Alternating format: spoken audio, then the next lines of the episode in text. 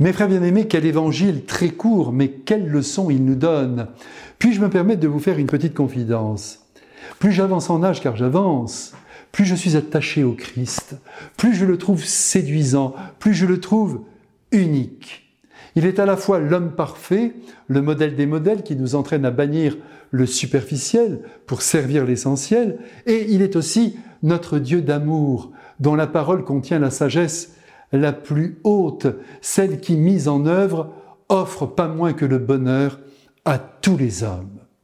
Quand je pense que l'Évangile est là, à portée de main, sans que nous ne l'ouvrions, alors que c'est Dieu qui parle, eh bien c'est désespérant. On court derrière la petite phrase d'un auteur qu'Internet distille à longueur de flux. On écoute des dizaines de petites vidéos au message plus ou moins fort, mais on laisse la quintessence de la pensée divine enfermée à double tour et déposée sur une étagère de la maison. Mais quel dommage. Jésus nous dira un jour, j'en suis sûr, au dernier jour, j'avais prononcé pour toi une parole adaptée à chaque situation humaine, pour la joie comme pour la peine, et tu ne t'en es pas servi. Mais mes frères bien-aimés, la vie n'est pas finie, et l'Évangile est toujours là qui nous appelle. À nous de nous en saisir et de le traverser attentivement, je vous en prie. C'est ce que d'ailleurs nous dit Jésus aujourd'hui en faisant entendre au monde entier ce passage d'évangile qu'il est facile de mettre en scène. Regardez, je le fais pour vous. Jésus se trouve dans une maison saturée de monde. Autour de lui, des hommes, des femmes et sans doute des enfants l'écoutent attentivement, c'est le bon adverbe, subjugués par la puissance de sa parole, créatrice de bonheur, qui fait toucher le mystère de Dieu. Dans quel village se trouve-t-il? Nous ne le savons pas. Il est en ce moment dans chacun de nos cœurs. Voilà son village. Soudain, une femme, une mère de famille, saisie par l'émotion, en voyant un être aussi sublime que lui, un homme aussi merveilleux, aussi aimant, aussi parfait, ne peut faire autrement que de se lever dans l'assistance et de glorifier à haute voix sa mère. Heureuse, dit-elle, la mère qui t'a porté et dont les seins t'ont nourri.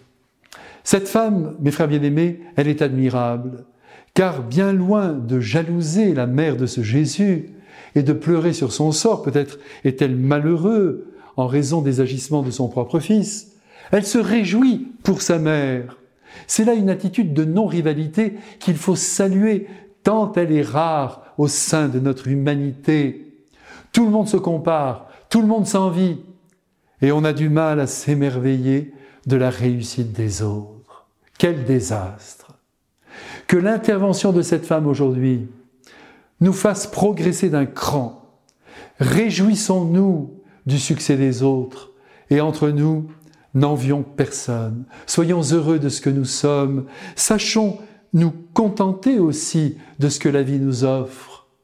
Permettez-moi de penser que Jésus s'est réjoui de voir sa mère ainsi glorifiée.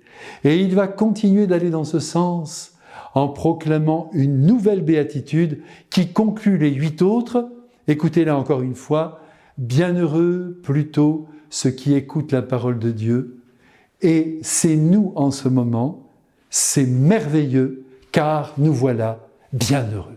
Mais attention, Jésus ajoute, bienheureux ceux qui l'écoutent et qui la gardent autrement dit qu'il la mettent en pratique. Et c'est peut-être encore nous, qui sait. En tout cas, Marie, sa mère, n'a pas cessé de son côté depuis le jour de l'Annonciation d'écouter la voix de Dieu, de s'y soumettre avec amour et de suivre ainsi l'enseignement sublime de son Fils. Il va sans dire que pendant 30 ans, habitant la même maison, mangeant à la même table, priant ensemble, ils ont beaucoup échangé tous les deux. Le Christ a formé le cœur de sa mère à la mission qu'il attendait et que l'on peut résumer ainsi, veiller sur la croissance de la foi, de l'espérance et de l'amour en chaque être humain. De notre côté, le Christ présent en nous depuis notre baptême nous supplie d'imiter sa mère en laissant resplendir son évangile sur nos gestes et dans nos paroles. Soyez bénis, tous bénis. Amen.